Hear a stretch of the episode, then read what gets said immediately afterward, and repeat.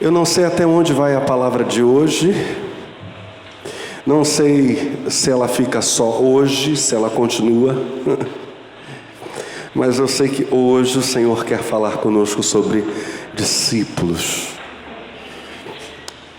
Quase que a gente muda a ordem do culto, por causa da canção Os Meus Pés Foram Lavados, quase entramos na mensagem depois dessa canção. É impressionante como o Espírito Santo conduz cada um dos cultos. De fato, nós estamos aliançados com a obra de Deus neste lugar. E o nosso desejo é melhorarmos, melhorarmos em sermos imitadores de Cristo Jesus. Eu tive bons discipuladores. Na minha adolescência, quando fui batizado pelo Espírito Santo no dia 7 de janeiro de 1990, estava com 13 aninhos, na iminência de fazer 14 anos. Deus colocou o pastor Medeiros na minha vida. O pastor Medeiros era pastor numa Assembleia de Deus lá no Rio de Janeiro, uma pessoa esplêndida, de uma conversa muito agradável, um homem cheio do Espírito Santo. E quando eu comecei a sentir poderosamente o Senhor, naquela noite é, inesperada, surpreendente lá no Rio de Janeiro, quando nós demos as mãos para orar para o pastor Medeiros, que estava nos visitando, voltar para a casa dele, o Espírito Santo veio sobre mim. E aquilo que eu já vinha pedindo por dois anos, enfim, aconteceu. Sempre que havia uma oração na igreja para que as pessoas fossem batizadas pelo Espírito Santo, eu corria para frente. Eu estava com fome do fogo de Deus. Já havia aprendido sobre a diferença entre conversão e batismo no Espírito Santo, já sabia disso. Eu estava faminto. Mas naquele dia, 7 de janeiro de 90, Deus quebrou com todo o previsto, porque quando demos as mãos para o pastor Medeiros voltar para a casa dele, a temperatura do meu corpo subiu, eu comecei a tremer intensamente, sentindo uma presença poderosa me envolvendo.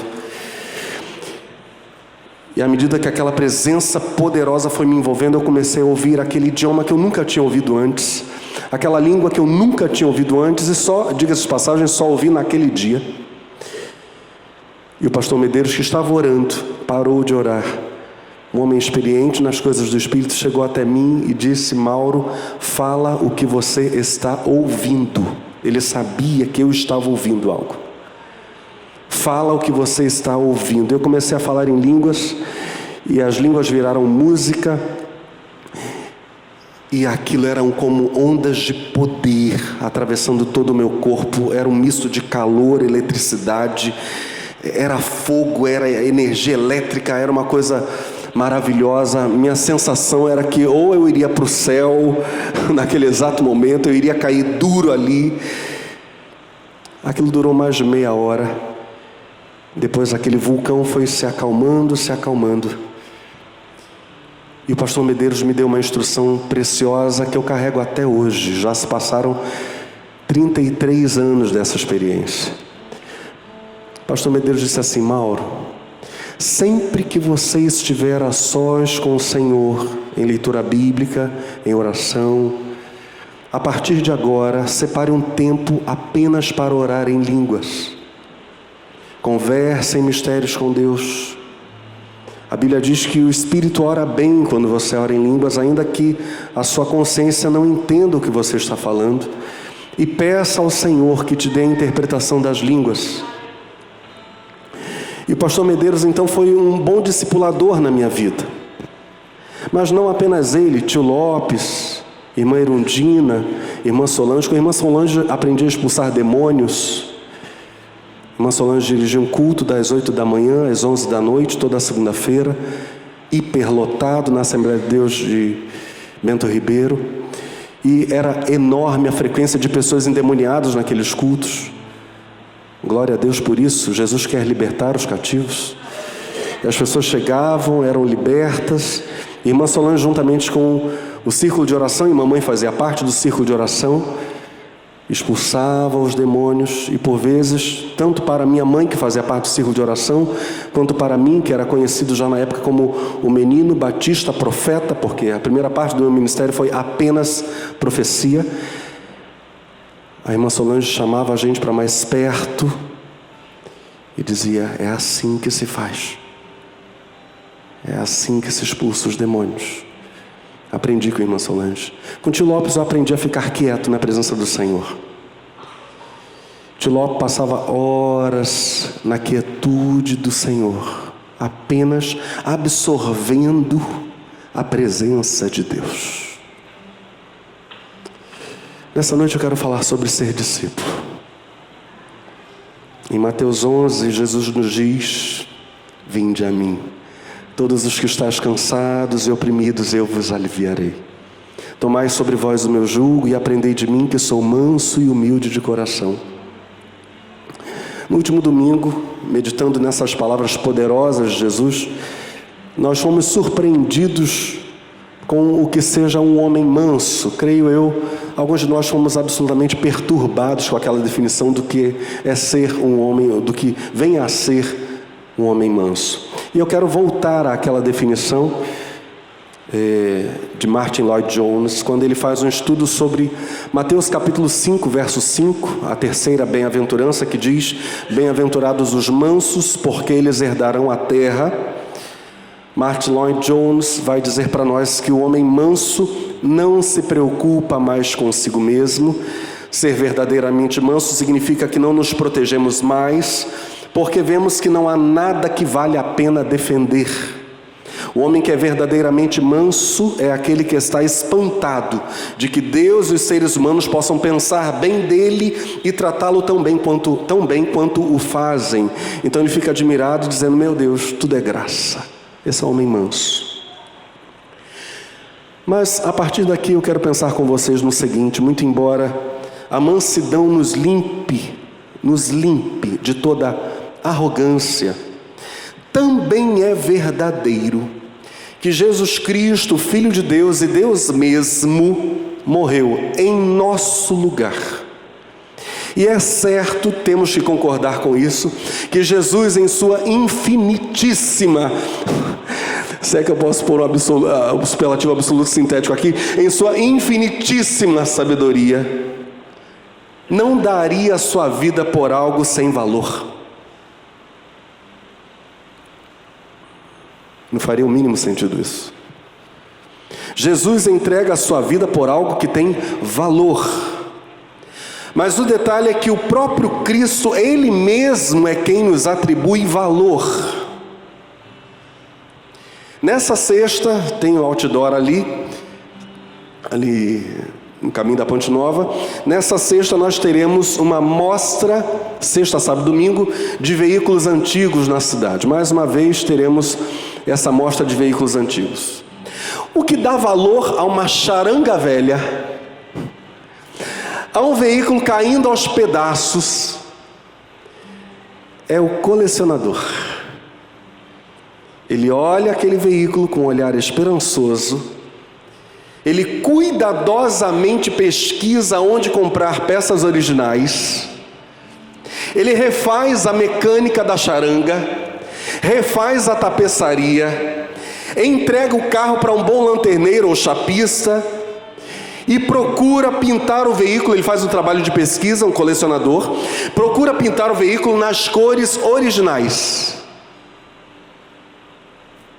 No entanto, até que o colecionador veja potencial num carro velho, numa moto velha, até que ele olhe com esse olhar esperançoso para aquela máquina feia e inútil, guardada frequentemente em porão, ela não vale quase nada. Quem atribui valor é o colecionador. No olhar de Cristo acerca de nós, há algo ainda mais poderoso, evidentemente. Há uma valorização do ser humano que supera todo olhar natural.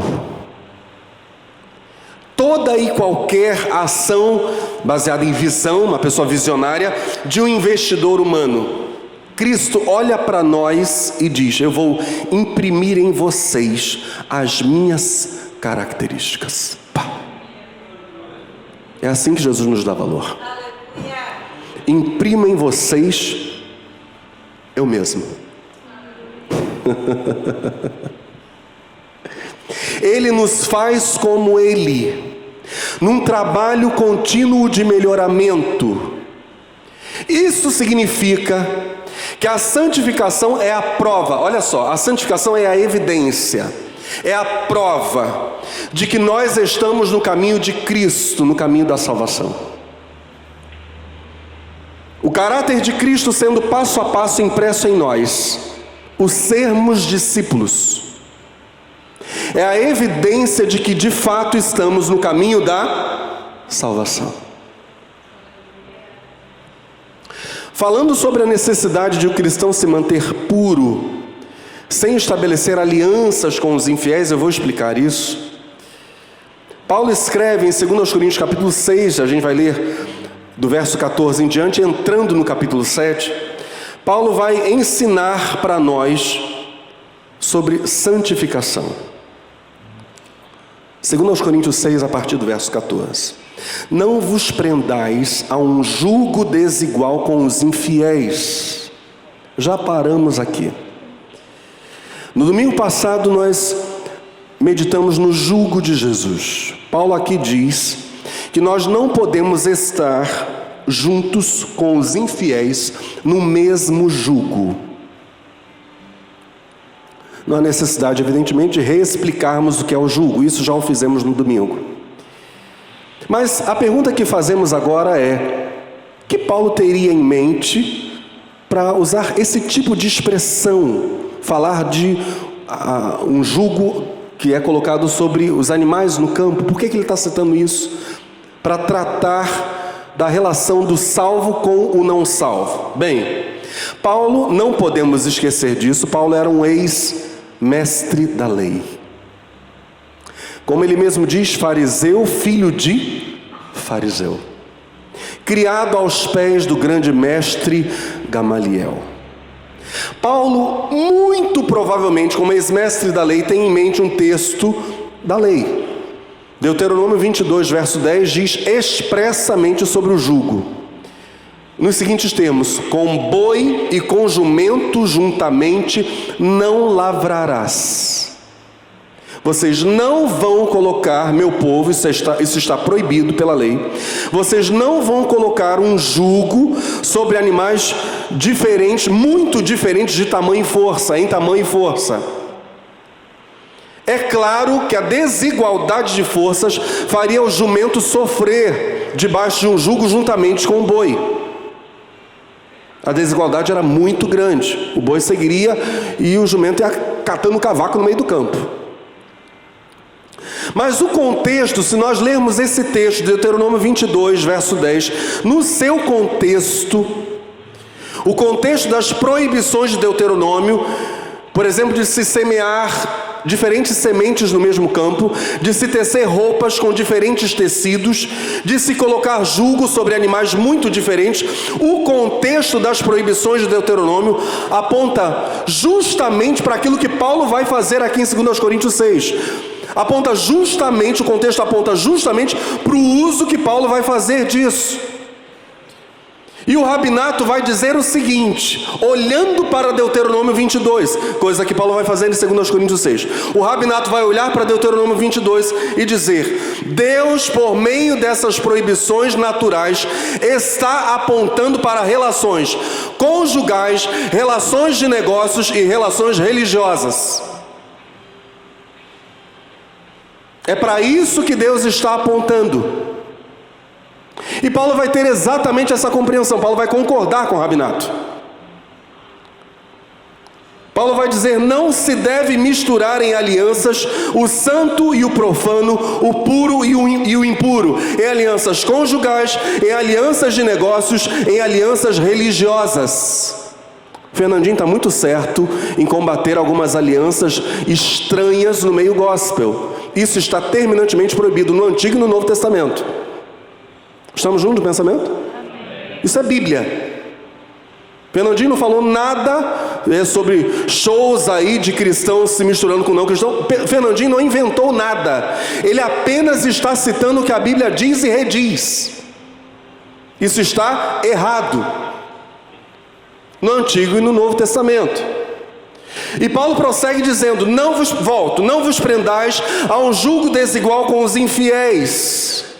Porque que sociedade tem a justiça com a injustiça?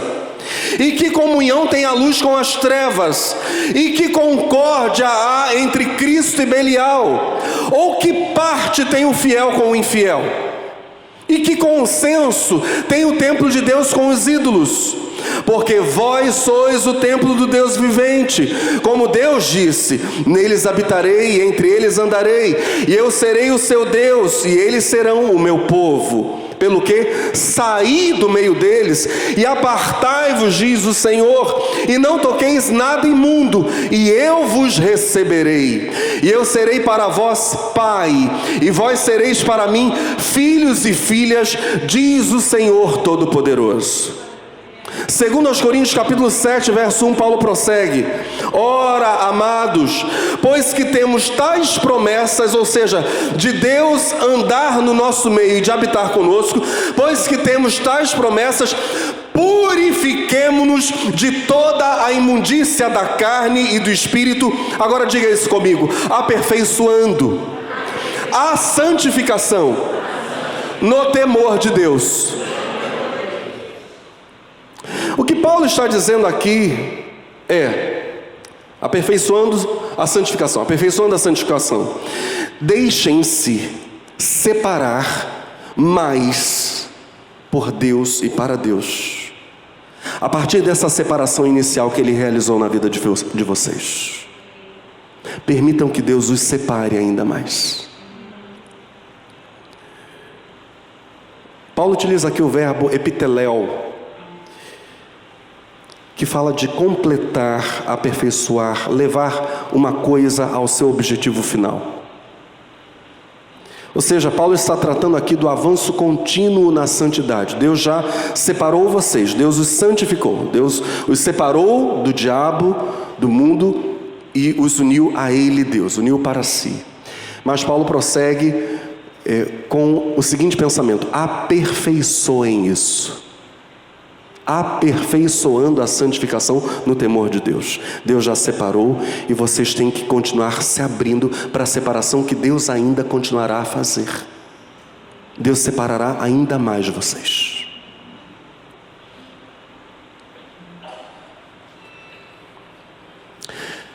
Nós sabemos, todos sabemos disso, que um fruto nasce, cresce e amadurece. Nenhum fruto nasce maduro. É interessante isso? Não existe isso na natureza. Os frutos nascem pequenos em relação ao tamanho que terão no, ao final, quando ficarem maduros. Os frutos nascem, vão crescendo, amadurecem e então são comidos ou colhidos. Todo fruto é assim. Nenhum fruto nasce maduro e nenhum fruto nasce no tamanho adulto. Todos os frutos se desenvolvem até a maturidade. Paulo, no famoso texto aos Gálatas, o famoso texto sobre o fruto do Espírito, escreve no capítulo 5, verso 22: Mas o fruto do Espírito é amor, gozo, paz, longanimidade, benignidade, bondade, fé, mansidão, temperança ou domínio próprio.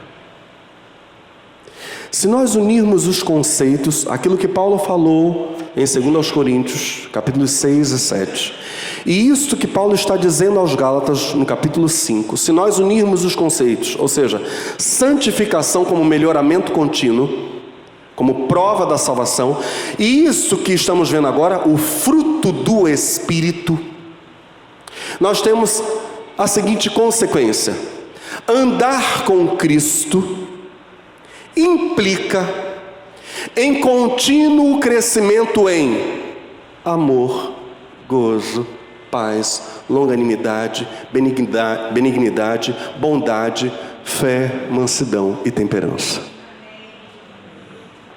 Isso é andar com Cristo.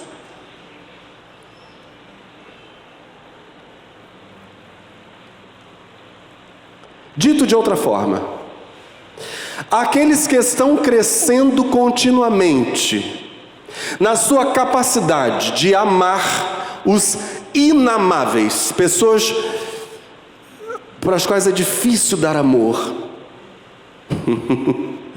Tem gente que é complicado. Os inamáveis.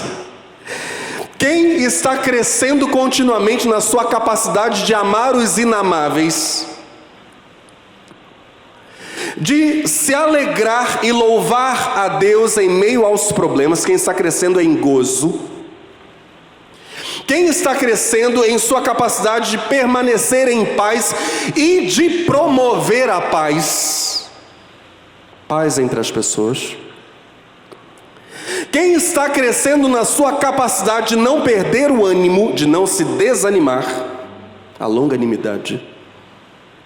Quem está crescendo na virtude de alimentar bons sentimentos no coração, isso é benignidade. Alimentar bons sentimentos. Quem está crescendo na arte de praticar boas ações, vai para o ato, é a bondade. Quem está crescendo em crer nas intervenções divinas cada vez maiores. Deus pode fazer na vida dessa pessoa coisas ainda maiores, passo a passo. Isso é o crescimento na fé. Quem está crescendo nessa capacidade de se sujeitar a Deus e obedecer menos à própria vontade? Isso é mansidão. Quem está crescendo nessa capacidade de controlar as próprias emoções em vez de ser dominado por elas? É temperança, é domínio próprio. Essas pessoas, quem está crescendo nisso, nessas características que acabamos de citar, essas são as únicas pessoas acerca das quais se pode dizer que verdadeiramente andam com Cristo.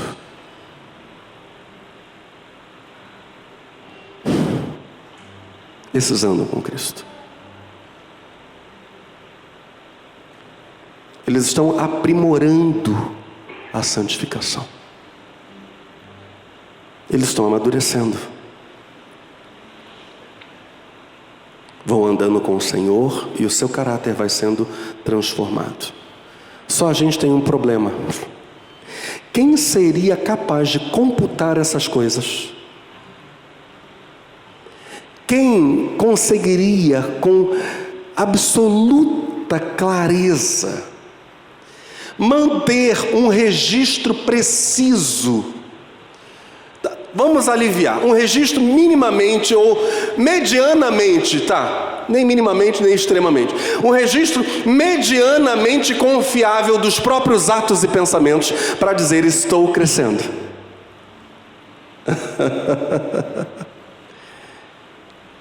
Eu estava olhando para essas coisas porque a Bíblia vai apontar para nós dizendo: olha, o salvo andando com Cristo, ele vai amadurecendo, ele vai crescendo até chegar à estatura de varão perfeito. Eu estava olhando para essas coisas pensando: meu Deus,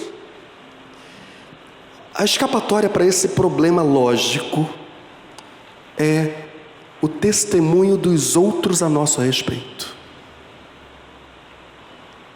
Aquilo que Hebreus vai dizer de a, chamar de a grande nuvem de testemunhas.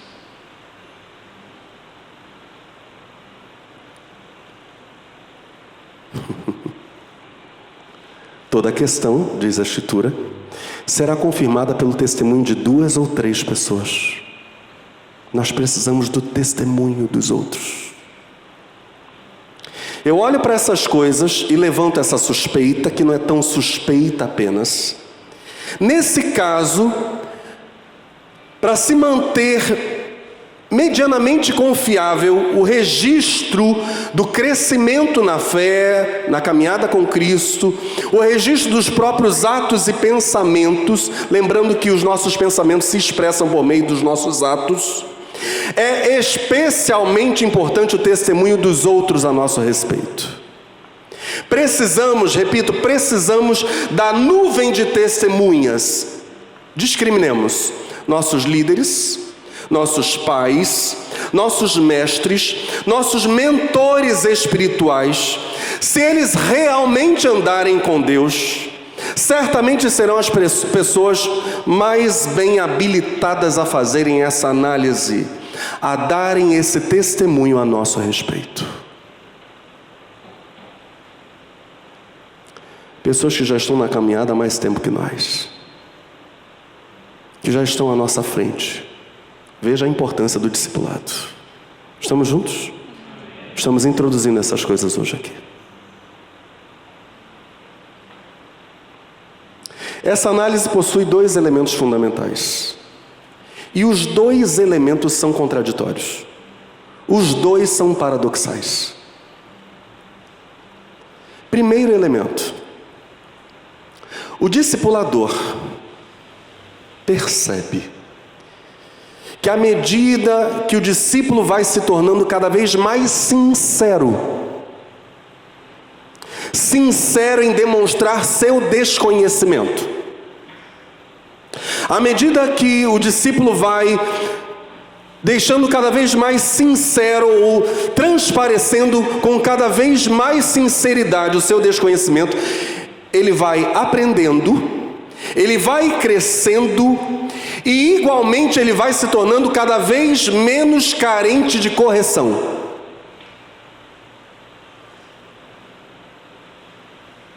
Com isso, estamos dizendo que nenhuma pessoa que é pouco corrigida, porque é pouco sincera, é um bom discípulo. Há pessoas que quase não são corrigidas, não é porque elas erram pouco, pouco, é porque elas camuflam muito. É um mau discípulo.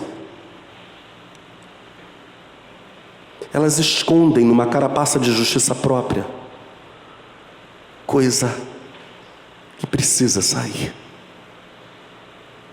Jesus chama isso de sepulcros caiados, lindos por fora, mas por dentro tem coisa ali que precisava ter saído. Ninguém, repito, que é pouco corrigido porque é pouco sincero, é um bom discípulo. Essa pessoa pode permanecer por anos na imaturidade. Anos.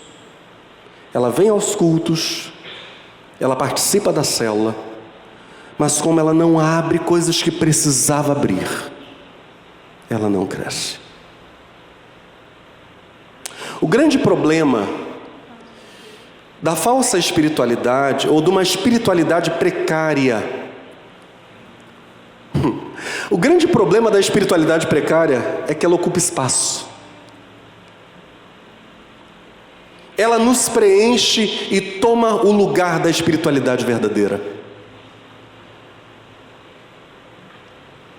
O salmista ora dizendo, no Salmo 119, verso 29, desvia de mim o caminho da falsidade e concede-me piedosamente a tua lei. Quando ele diz desvia de mim o caminho da falsidade, ele está dizendo, Senhor, por favor, olha só, em outras traduções você vai encontrar a estrada da mentira. André Churrac vai usar essa expressão. Por favor, Senhor, desvia de mim a estrada da mentira. Noutros termos, da hipocrisia, da falta de autenticidade, das lisonjas, das bajulações, da demagogia. E concede-me piedosamente a tua lei. O bom discípulo, no dizer do salmista, o bom discípulo quer ser autêntico, ele não quer a estrada da verdade, ele quer ser ele mesmo.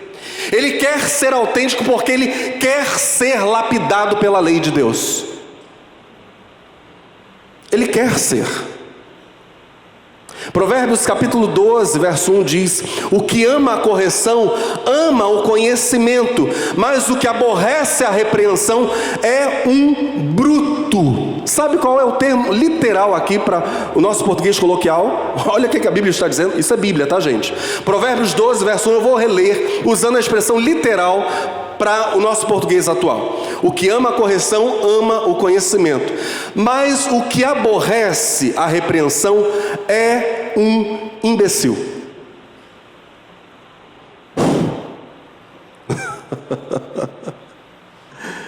a pessoa é imbecil. Ela detesta ser repreendida. O segundo paradoxo, então a gente está vendo que o discípulo sincero, aquele que abre o jogo mesmo, ele faz isso porque ele quer crescer, ele quer que a palavra de Deus o lapide. Ele quer que a palavra penetre em todas as áreas, ele não quer camuflar nada, ele não quer isso. E é justamente assim que ele vai cada vez menos precisando ser corrigido. Segundo paradoxo: o discípulo, embora cada vez menos necessitado de correção, ele vai ficando cada vez mais feliz ao ser corrigido.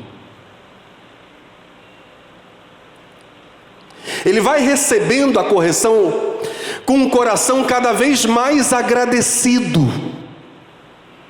Não é o inverso, preste muita atenção nisso. Maturidade não gera desprazer cada vez maior na correção. O que gera isso é orgulho, e orgulho não é maturidade. Maturidade não gera desprazer cada vez maior na correção. A maturidade gera desprazer cada vez maior no erro, enquanto gera prazer cada vez maior na correção.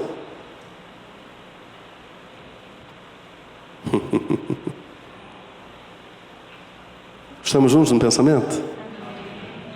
A gente está falando da pessoa que está amadurecendo. A maturidade Enquanto vai tornando a correção cada vez mais escassa, cada vez mais rara, ela vai ao mesmo tempo tornando a correção cada vez mais preciosa para o bom discípulo.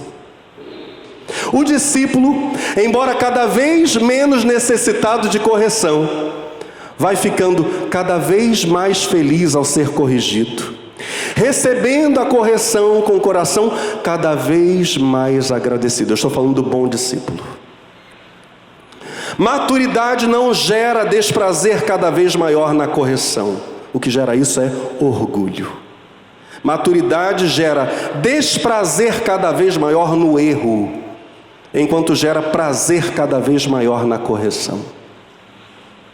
Maturidade, enquanto torna a correção cada vez mais escassa, torna-a cada vez mais preciosa para o bom discípulo.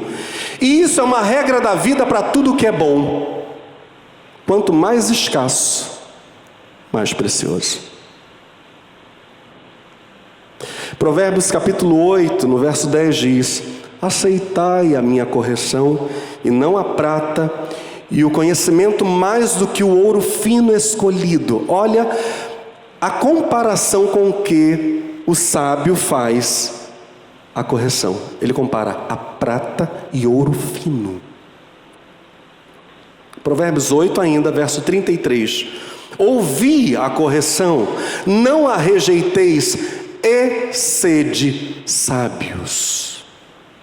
A pessoa sábia vai crescendo justamente em apreciar a correção.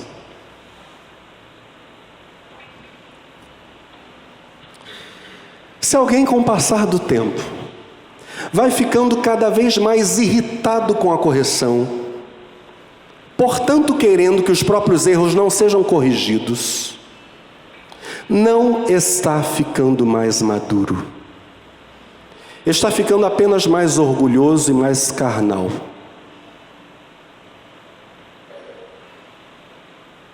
É um mau discípulo.